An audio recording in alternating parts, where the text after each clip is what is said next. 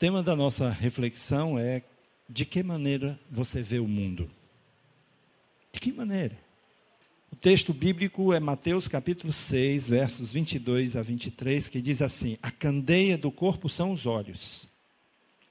De modo que, se os teus olhos forem bons, todo o teu corpo terá luz. Se, porém, os teus olhos forem maus, o teu corpo estará repleto de trevas. Se, portanto, a luz que há em ti forem trevas, que grandes trevas serão. Vamos orar? Ó oh Deus, em nome de Jesus, abre o nosso entendimento. Que teu Espírito Santo nos ilumine a mente, o coração, o entendimento, Senhor. Nos ajuda e tira, Senhor, dos nossos olhos qualquer venda, tira do nosso coração qualquer endurecimento, para que possamos ouvir o Teu Espírito nos falar. É isso que eu te peço em nome de Jesus. Amém. As aparências enganam? Hein? Enganam mesmo? De quantas certezas você hoje não as sustenta, hein?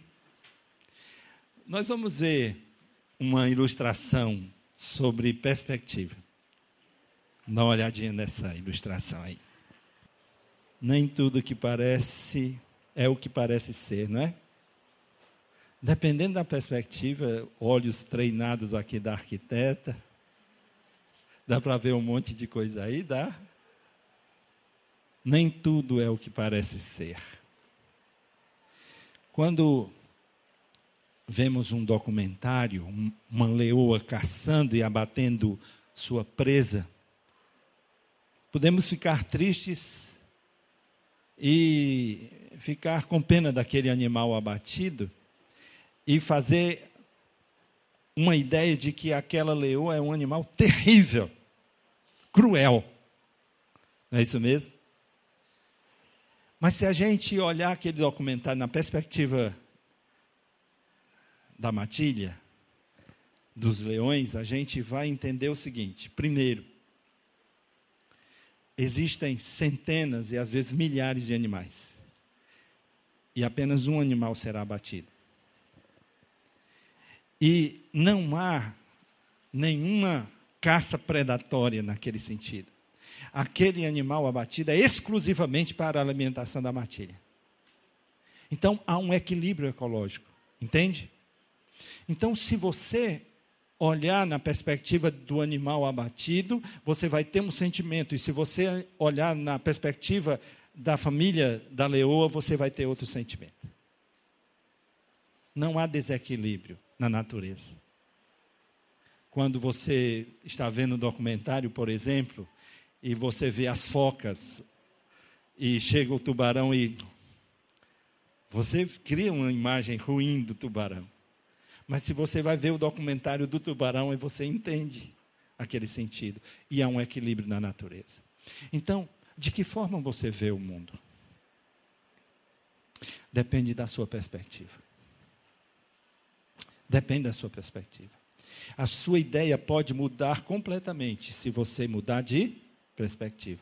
Eu costumo dizer aqui na igreja o seguinte: enquanto você está sentado aí, do lado de lá do balcão, você pode ter o comportamento de cliente. Quando você vem para o lado de dentro do balcão, aí você muda a sua perspectiva. Quando você vem servir do lado aqui, desse lado, a igreja, sua visão sobre igreja e sobre reino de Deus é completamente diferente. Porque depende da sua perspectiva. Como você vê o mundo? Qual é a sua perspectiva quando você olha para o que está acontecendo em sua volta? O nosso bem-estar, ele depende de como vemos o mundo, os acontecimentos ao nosso redor, de como interpretamos as situações da nossa própria vida. E aqui eu vou falar hoje sobre duas perspectivas, duas visões diferentes. A primeira, ela faz referência a uma visão natural ou naturalista. Nós podemos olhar o mundo com olhos naturais. Ou podemos ver o mundo noutra perspectiva, com os olhos da fé.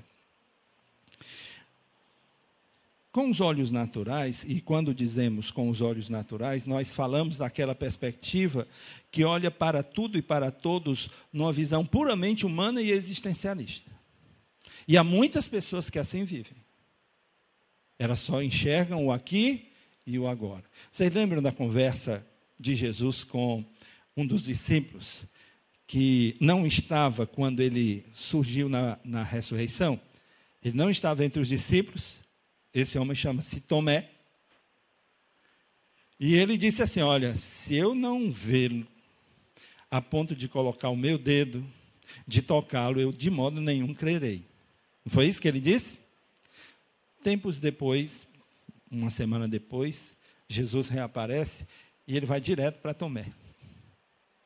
E ele disse: Você está precisando disso? Pois, pois me toque aqui. Qual foi a repreensão que ele recebeu? Vocês lembram? porque viste, creste. Então, dentro da igreja, por incrível que pareça, dentre aqueles que se dizem crentes, muitos vivem nessa com essa visão de olhos naturais, de encarar a vida nessa perspectiva puramente existencialista. Muitas vezes Deus está agindo em determinado lugar em uma nação, por exemplo. Deus está agindo na vida de uma pessoa e ela se recusa a admitir que Deus está agindo, que Deus está operando, que Deus está intervindo. Ela insiste em dizer que isto ou aquilo está acontecendo por razões naturais, circunstanciais, ela acredita até na coincidência, mas não admite que é Deus que está agindo. Vocês lembram do comportamento de Judá quando Jeremias estava profetizando a queda de Jerusalém? Lembram o comportamento? De modo nenhum eles admitiam que o que estava por acontecer era em razão dos seus erros, dos seus pecados, da sua vida longe de Deus. Eles preferiam negar ou ignorar. E por quê? Muitas pessoas pensam assim. Por que, que as pessoas, e algumas pessoas, tentam negar Deus, a intervenção de Deus, o poder de Deus, a operação de Deus em sua vida ou em um, um país, uma nação. Por que isso? Porque estas pessoas estão extremamente limitadas por a sua própria perspectiva. Essas pessoas têm uma visão limitada, uma cosmovisão limitada, e por isso elas tem uma maneira de interpretar os fatos, as circunstâncias, os acontecimentos por um único ângulo. Por isso que eu coloquei essa figura para vocês. Porque dependendo do ângulo que você estiver, você pode ver de modo diferente. Muitas pessoas têm uma visão, uma cosmovisão limitada, e tudo que elas conseguem interpretar está dentro desse espaço aqui. Saiu desse espaço, elas não conseguem, elas não entendem, elas se recusam, elas entram na negação. Quem neste último período eleitoral não teve algum relacionamento desgastado em razão de ter uma visão diferente do seu familiar, do seu amigo, do seu colega de trabalho, da escola e até mesmo na igreja. Eu vi uma, um videozinho que o sujeito fez, ele disse assim: você já, você já ligou ou para o Haddad ou para o para o Bolsonaro para saber com quem você vai passar o Natal esse ano, porque certamente você não vai poder mais ir para casa da sua família ter o Natal, de tanta briga que houve em razão dessas divergências, dessa maneira restrita de interpretar as coisas. Na Bíblia, nós temos um personagem que tipifica muito bem esse tipo de pessoa. Trata-se do Faraó, que governou o Egito no tempo quando Moisés foi enviado como libertador. Deus mandou Moisés na frente.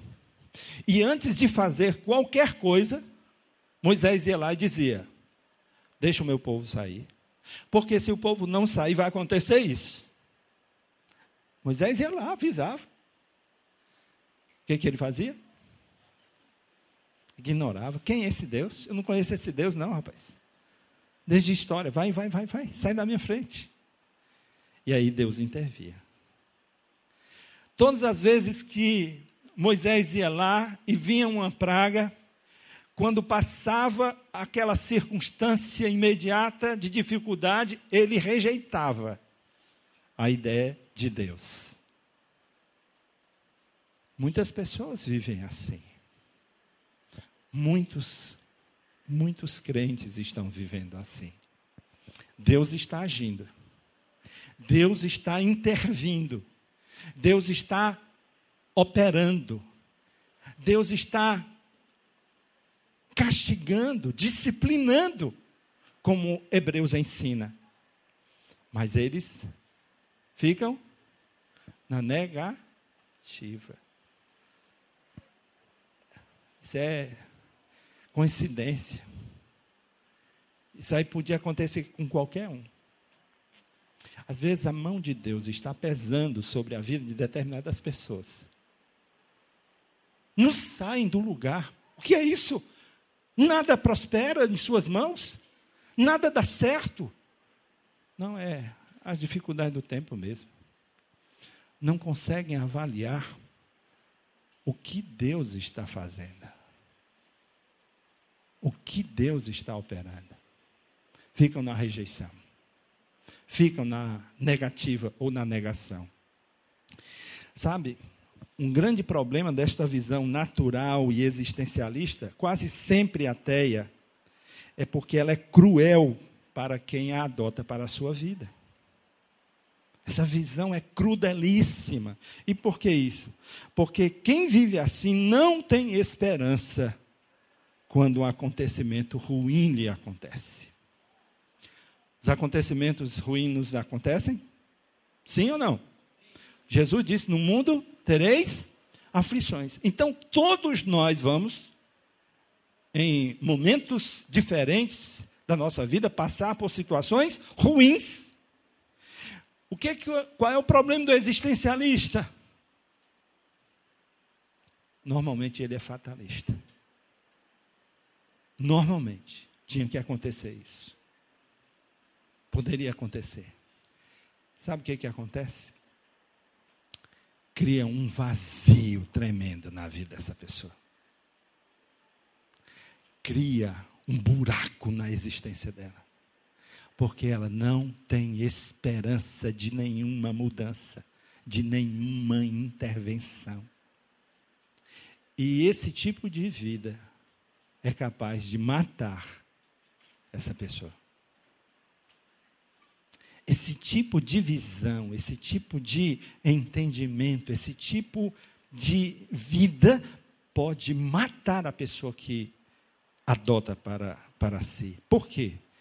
Porque essa pessoa tende a isolar-se, tende a fechar-se, tende a calar-se, sente uma profunda solidão e, sem nenhuma esperança, sente muito medo e sofrimento torna-se cada vez mais intenso e devastador na sua vida. Muitas destas pessoas se desesperam porque não têm nenhuma esperança em Deus. E elas se destroem e algumas se matam. Por quê? Não tem esperança. Não tem solução. Muitas pessoas se matam tentando resolver o problema da sua dor. E por que elas sentem essa dor que só passa com a morte? Porque elas não têm nenhuma esperança. Não está aí, mas coloca para mim aí o Salmo 120, o verso 1, por favor. Ele vai colocar. Mas abre sua Bíblia aí. Salmo 120, o verso 1. O que, que esse texto diz? Que na minha angústia eu clamei a Deus. Mas se eu não creio em Deus, eu vou clamar a quem? Eu entro em desespero. Eu me consumo, eu me destruo, eu me mato porque eu não tenho a quem clamar. Eu não vejo uma outra solução. E aí o pessoal lá em Vitória vai para uma ponte que tem lá, enorme, e se joga. E o pessoal sobe nos prédios mais altos e se joga. E o camarada tem uma arma, se mata. E o cara consome veneno de rato e coisas assim. Por quê? Porque não tem esperança. E sem esperança, a gente se destrói. Na minha angústia, eu clamei a Deus. Isso faz diferença. E aí a gente pode então refletir sobre a outra perspectiva. interpretar a vida, o mundo, com os olhos da fé. Quando dizemos ver o mundo com os olhos da fé, nós falamos daquela perspectiva que é capaz de crer, admitir Deus e seu agir no mundo, e em especial nas, na vida das pessoas e em nossa própria vida. Os olhos da fé nos permite clamar a Deus buscar a Deus, procurar uma solução além da nossa própria existência. Deus está vivo ou está morto? Se ele está vivo, então ele age. Isso faz uma diferença enorme quando nós estamos desesperados na aflição da nossa vida. Hebreus capítulo 11, verso 6 diz o quê? Vocês podem ler para mim?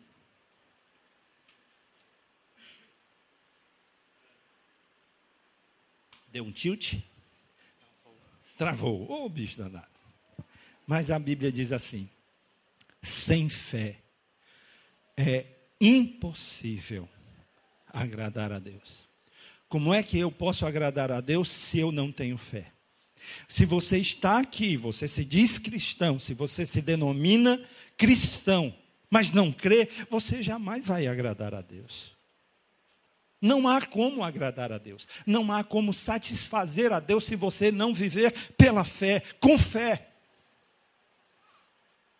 Sem fé é impossível agradar a Deus.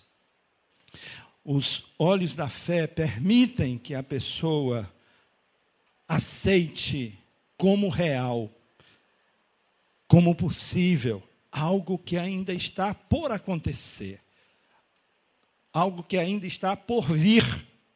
Hebreus, capítulo 11, verso, verso 1 diz: A fé é a garantia do que se espera e a prova do que não se vê.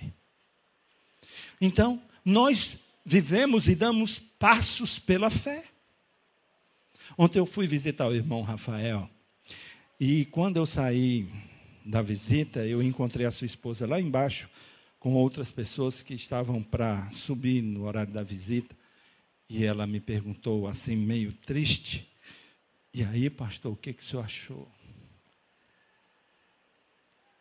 Eu tenho duas maneiras de olhar. Os olhos naturais me dão um determinado compreensão do que pode acontecer, ou que poderia acontecer com ele. Mas eu tenho uma outra coisa. Eu tenho uma outra maneira de olhar. Eu posso olhar com os olhos da fé. E aí eu tentei encorajá-la dizendo: Deus pode. Deus não pode? Deus pode. Se há alguém que pode mudar rea aquela realidade que parece ser definida e definitiva, é Deus. Isso alimenta a nossa esperança. Isso nos renova, isso nos tira do abatimento, da tristeza, da angústia, do sofrimento. Porque a fé nos alavanca a tomar posse daquilo que parece impossível aos olhos humanos. E o que Jesus disse sobre o impossível? O que foi que Jesus disse? Para Deus, nada é impossível. Para Deus, tudo é possível, porque tudo é possível aos que creem. O nosso Deus é o Deus do impossível. Então, do ponto de vista humano, eu olho para aquela situação e vejo, e me abato, e sofro. Mas eu tenho uma outra perspectiva para olhar pelos olhos da fé. E Deus é especialista em surpreender os que creem. Alguém já teve uma experiência dessa natureza aqui? Hein? Pouca gente foi. Eu imaginei que tivesse mais gente. Cleiton, fica em pé aí. Você e sua esposa. Isso. Aquela moça ali, aquela jovem ali, ela teve eclâmpsia. E ela foi desenganada. Não foi isso? Ela. Sabe o que, é que o médico disse para Eliana? É muito difícil. Mas aí tem um negócio dos olhos da fé. E eu me ajoelhei com aquele moço.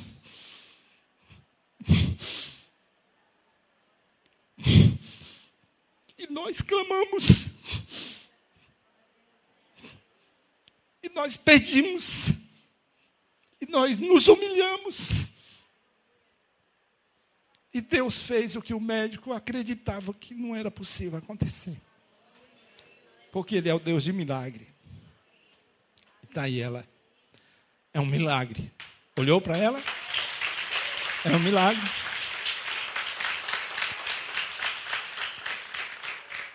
Ele é especialista nisso. Quando ninguém tem mais o que falar, ele diz: Deixa comigo. Deixa comigo. Esses são os olhos da fé. O crente agradece a Deus por algo que ainda vai acontecer, que ainda vai se realizar. O crente toma pela fé a posse do que ainda não aconteceu. A Bíblia diz em Hebreus capítulo 11, versos 24 a 26. Pela fé, Moisés, já adulto, recusou ser chamado filho da filha do Faraó, escolhendo, pelo contrário, ser maltratado com o povo de Deus em vez de experimentar por algum tempo os prazeres do pecado. Ele considerou a afronta de Cristo como uma riqueza maior do que os tesouros do Egito, pois tinha em vista a recompensa. Muitos cristãos deixam os prazeres temporários dessa vida, porque eles têm vista a eternidade, a verdadeira vida. Gente, nós vivemos aqui um tempo curto. E eu quero que você pense sobre isso, porque muitas vezes você está tomando decisões que parece que não existe a eternidade para você passar com Deus. Você troca os valores eternos pelos prazeres temporais. E não é isso viver pela fé. Viver pela fé é o contrário. Viver pela fé é trocar os valores temporários e passageiros dessa vida pelos eternos. Foi isso que Moisés fez. Você imagina, ele poderia ter vivido toda a sua vida no palácio do Egito. Que negócio extraordinário deveria ser aquilo. Mas a Bíblia diz que ele trocou. Ele preferiu sofrer com o povo de Deus porque ele pensava na sua eternidade. E ele não conhecia o texto de Paulo porque Paulo ainda não havia nascido. O texto de Paulo diz assim: nem olhos viram, nem ouvidos ouviram, nem jamais penetrou no coração humano, no entendimento humano, aquilo que Deus tem preparado para aqueles que o amam. Ele nem tinha esse texto para confiar, para acreditar, para tomar posse. Mas ele trocou a alegria, o contentamento, a satisfação de uma vida regada por tantos privilégios por causa da sua recompensa. Viver pela fé vai exigir de nós, muitas vezes, trocar o existencial, o momentâneo, o passageiro, pelo eterno. Lembre-se, a sua vida aqui é passageira. Passageira. Mas o que Deus preparou para aqueles que o, o amam é inimaginável. Então, toda vez que você tiver que rejeitar o pecado, a satisfação imediata das suas necessidades, lembra e pensa na sua recompensa. Isso então é viver pela fé. A visão da fé permitiu Moisés e a tantos outros abandonarem valores concretos por causa de uma recompensa futura prometida por Deus. É preciso fé para acreditar para viver assim.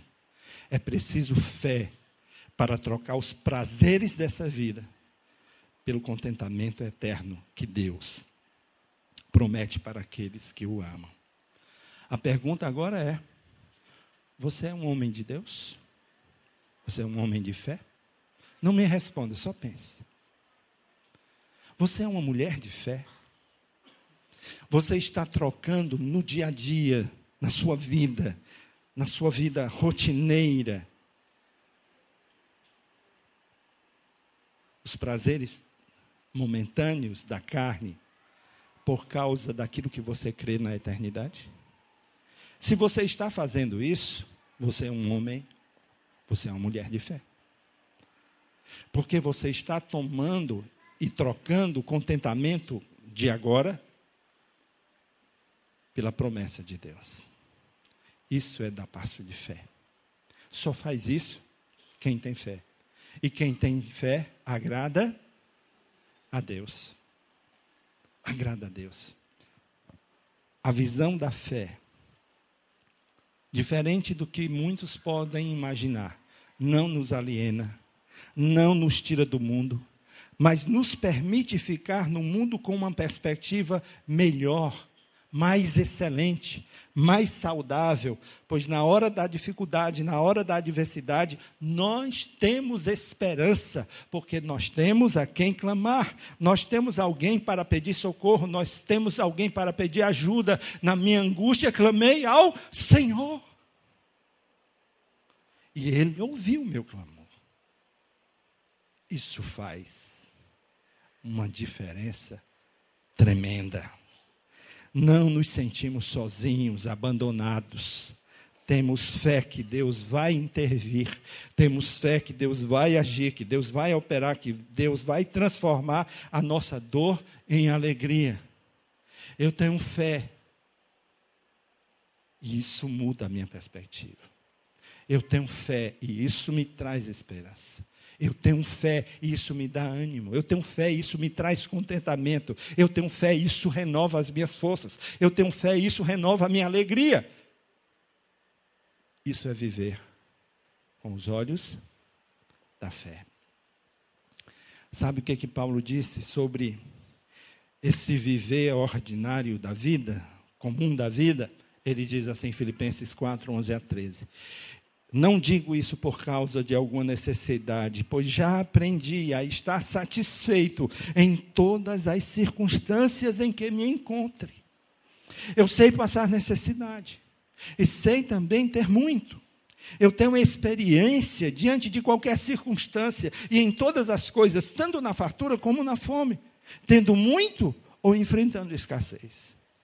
E aí o texto: posso todas as coisas naquele que me fortalece. Isso é viver pela fé, irmãos. Isso é encontrar contentamento no Senhor. Essa é uma perspectiva saudável de viver. De que maneira você vê o mundo? Com os olhos naturais ou com os olhos da fé? Você acredita no mundo melhor? Você acredita num Brasil melhor? Nós precisamos alimentar o nosso coração de esperança. Porque se nós somos cristãos, nós temos que acreditar no melhor. Nós temos que acreditar que Deus pode mudar as coisas, que Deus pode intervir, que Deus pode fazer novas todas as coisas. E isso faz com que a nossa vida, a nossa maneira de viver nesse mundo seja mais excelente. Enfrentando as dificuldades da vida sem perdermos a esperança e sem nos desesperarmos. Isso é viver com os olhos da fé. É a visão da fé. Você que nos visita hoje, eu quero te fazer um convite. Eu, eu quero convidar você a abrir os olhos da fé.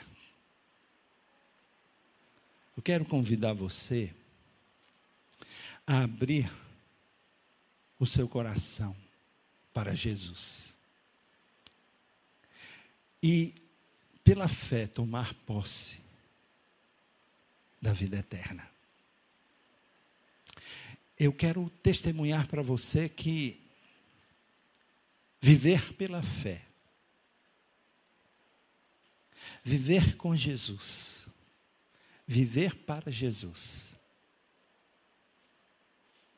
é algo extraordinariamente maravilhoso.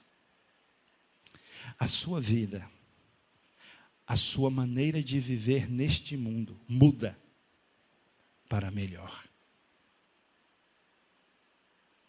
De todas as coisas que eu já fiz na minha vida, a melhor decisão que eu tomei na minha vida foi entregar minha vida para Jesus. Não existe outra coisa, outra decisão que eu posso considerar tão acertada do que entregar minha vida para Jesus. Porque eu vivia menino, doutrinado, existencialista. Eu não tinha esperança. Eu pensava em tirar minha própria vida de tanta angústia que eu sentia. Porque eu só conhecia o que dava prazer aqui e agora. Mas o contentamento e a satisfação desses prazeres daqui e agora não dão paz não dão esperança. Mas aí, eu ouvi a palavra da pregação. Eu ouvi a palavra de Deus. Eu ouvi sobre Jesus. Eu ouvi sobre o amor de Deus, a graça de Deus, a misericórdia de Deus, a bondade de Deus. E eu então decidi abrir o meu coração para Jesus. Eu decidi viver pela fé.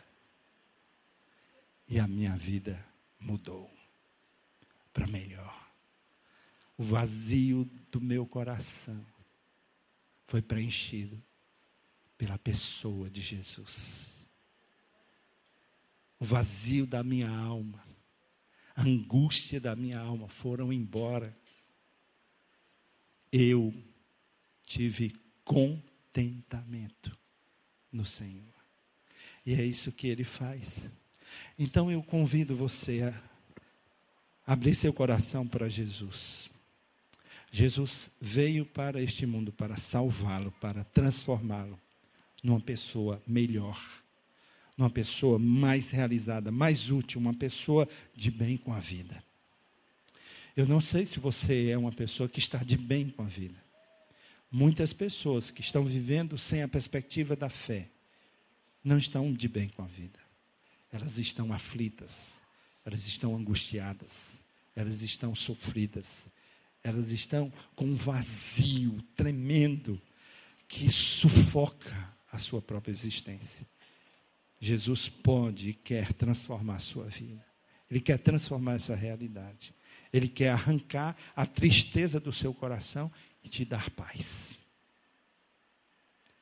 O convite que Jesus faz hoje é, é simples: vinde a mim, todos os que estáis cansados e sobrecarregados, e eu vos aliviarei. Tomai sobre vós o meu jugo e aprendei de mim, que sou manso e humilde de coração, e encontrareis descanso para as vossas almas, porque o meu jugo é suave e o meu fardo é leve. Eu sei que tem pessoas que não pensam que precisam de Jesus. Mas até você que pensa que não precisa de Jesus, eu quero te dizer: você precisa de Jesus. Você precisa de um encontro com Ele.